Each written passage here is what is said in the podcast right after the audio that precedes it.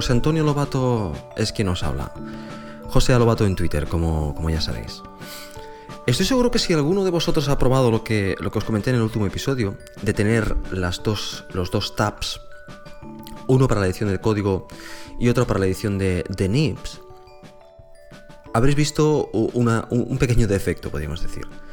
Cuando estamos en... Ahora tengo en mi pantalla eh, el, el tab de edición de NIPS y con con Command 0 he sacado el navegador de la izquierda.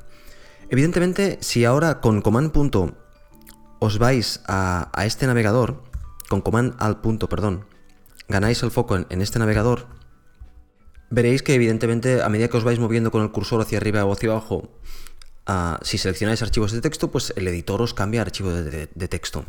Yo quiero que este tab sea mi editor de NIPS exclusivamente. Para conseguir eso, lo que voy a hacer es que en este navegador, estamos en el primer tab siempre del navegador, ¿eh? en la parte de abajo de todo veréis que hay un campo de filtro. Si en este campo de filtro escribís asterisco.ship, entonces todos los archivos que os aparecerán arriba son exclusivamente los archivos, los NIPs para poderlos editar. De tal forma que ahora si os movéis por los NIPs, estaréis cambiando de NIPs, pero siempre lo que tendréis en la parte de la derecha es el editor de NIPs, con lo cual el contexto es, se, mantiene, se mantiene mucho más consistente en la parte de la izquierda.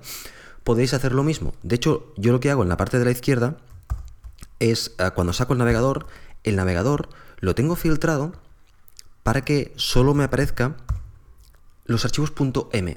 ¿Por qué? Porque tal y como funciona Xcode, cuando yo selecciono un archivo .m en el editor, en la parte de la derecha me va a aparecer el counterpart, o sea, el archivo .h.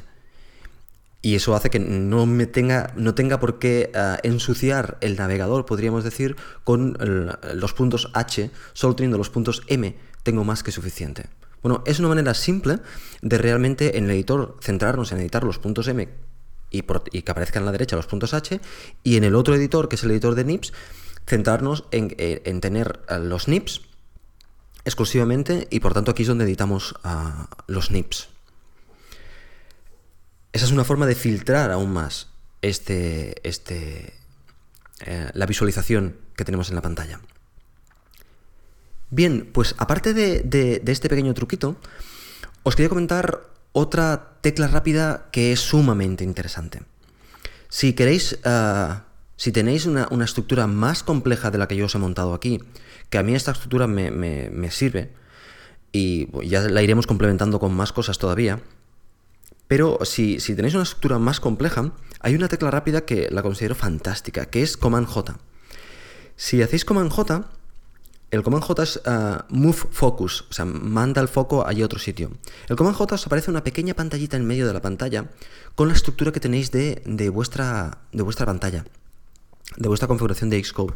Y con las teclas de ratón, de cursor, os podéis mover de un tab a otro, de un área, cuando estáis dentro de un tab, de una área a otra, e incluso veréis que hay un signo más que es añadir nueva, una nueva área y que gane el foco.